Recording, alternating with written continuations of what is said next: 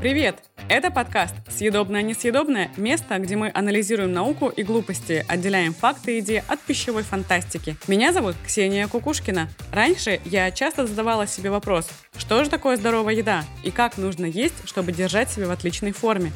Сейчас я практикующий нутрициолог, веду блог в Инстаграм, читаю лекции о питании и регулярно сталкиваюсь с вопросами окружающих о том, как же еда влияет на наше здоровье, что полезно, а что вредно. Есть фастфуд и худеть. Интересное заявление, правда? Давайте начнем с теории. Разберем правила баланса энергии. Энергетический баланс – это состояние равновесия между энергией, поступающей с пищей, и затратами на различные процессы жизнедеятельности организма. То есть, если тратить больше, чем потреблять, то вес должен снижаться. В сегодняшнем выпуске мы обсудим, так ли это на самом деле. Принцип энергетического баланса, по сути, повторяет физический закон сохранения энергии – или первый закон термодинамики. Энергия не берется из ниоткуда и не девается в никуда. Она лишь может трансформироваться из одной формы в другую. Изменения в энергетических запасах организма равны разнице между получением энергии из пищи и расходом этой самой энергии, то есть калорий. В теории все просто. Ешь ровно столько, сколько тратишь, трать столько, сколько ешь, и это гарантирует поддержание исходного веса. Ешь меньше, чем тратишь, и будешь худеть. Ешь больше, чем тратишь, и вес будет увеличиваться. А влияет ли рацион на вес, если соблюдать только правила энергетического баланса? Чтобы выяснить это, провели несколько экспериментов. Так, в исследовании 1992 года добровольцев поместили в метаболическую камеру на 30 дней. Для каждого испытуемого была определена норма калорийности питания, покрывающая его индивидуальные траты энергии – что должно было обеспечить неизменность веса тела.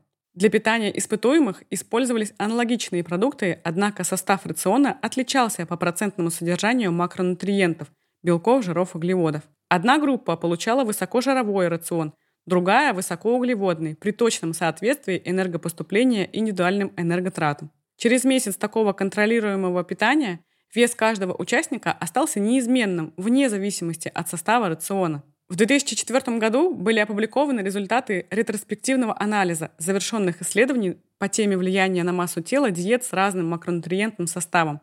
Вывод был однозначен. При условии сохранения энергетического баланса не имеет значения состав диеты. Один из самых радикальных экспериментов для подтверждения первостепенного значения энергетического баланса провел над собой в 2010 году Марк Хауб, профессор Канзасского государственного университета, он питался на протяжении 60 дней исключительно кондитерскими изделиями, сладостями, соблюдая при этом дефицит калорий.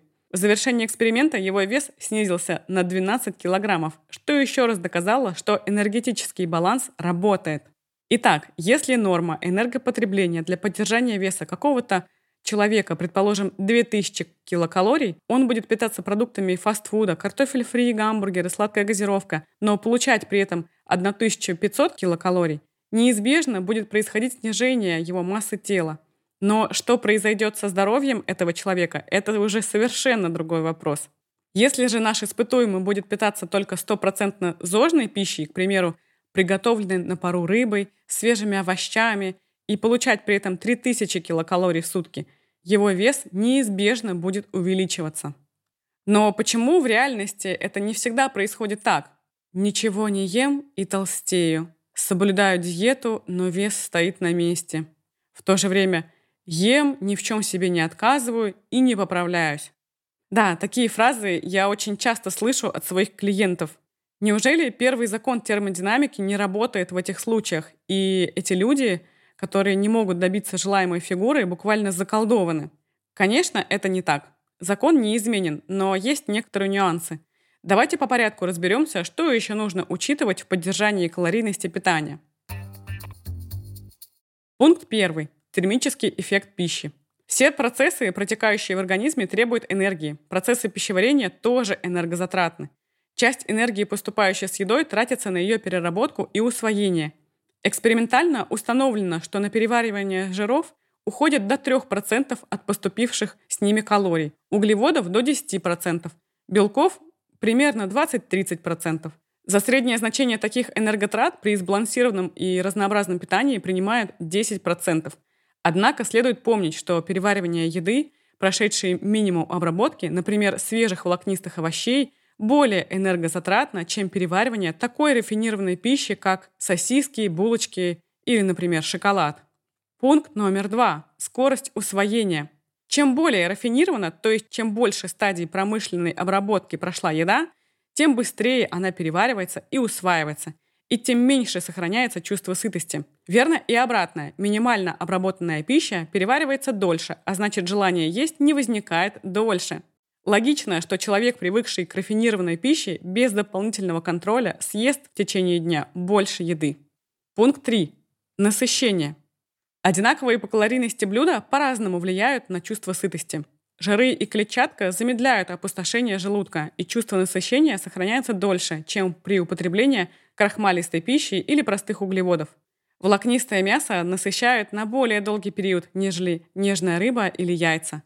То есть одни продукты создают длительное чувство сытости при меньшем количестве калорий, а другие продукты не насыщают и при этом дают больше количества калорий. Это никак не нарушает закон прихода-расхода энергии, а лишь влияет на пищевое поведение человека. Некоторые продукты вызывают желание полежать на диване, поспать, делают нас вялыми и сонными, а другие, наоборот, делают нас бодрыми и энергичными. Пункт 4. Вкус. Чем вкуснее еда, тем больше можно ее съесть. Но есть большая разница между просто вкусной и здоровой пищей и наркотически вкусной едой, которая гиперстимулирует вкусовые рецепторы языка и дофаминовые рецепторы удовольствия головного мозга. Чаще всего человек воспринимает очень вкусным смесь сладкого и соленого с жиром, тающей или хрустящей консистенцией. Именно такие сочетания приводят к неконтролируемому перееданию. Пункт 5. Самообман. И самое главное, энергетический баланс не работает из-за банального самообмана. Приведу пример, чтобы было понятно, о чем речь. Было проведено исследование женщин, которые не худели при недостатке калорий. Испытуемых попросили вести дневник питания, записывая и рассчитывая энергетическую ценность каждого приема пищи.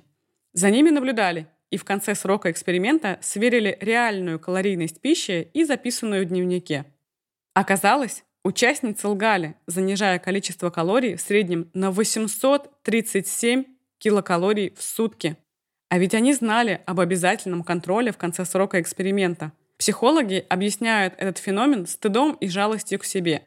Женщинам было просто неловко, что они едят больше положенного. Если подытожить, наше тело не может построить ткань из ничего, ведь для запасания энергии необходимо получать ее избыток. По этой причине заявление в духе «ем как слон и не могу набрать вес» или «питаюсь как птичка, но не могу похудеть» не имеет ничего общего с действительностью. Соответственно, единственная верная стратегия, которая позволит удерживать текущий вес, худеть или набирать вес, это контроль потребления калорий и уровня физической активности. Делать это, питаясь фастфудом, будет очень сложно и совсем не полезно для здоровья. Чтобы энергетический баланс было держать легко, диетологи всего мира и Министерство здравоохранения многих стран рекомендуют сфокусировать свое внимание на ежедневном, разнообразном и сбалансированном рационе – основанном на методе здоровой тарелки. О том, что же такое метод здоровой тарелки и сбалансированный рацион, подробно написано в нашей статье на сайте calorimania.ru. Ссылку на ресурс я оставлю в описании к выпуску. А пока следите за нашим инстаграм-каналом, подписывайтесь и присылайте темы для следующих выпусков. Удачной вам недели! До встречи в пятницу! Пока!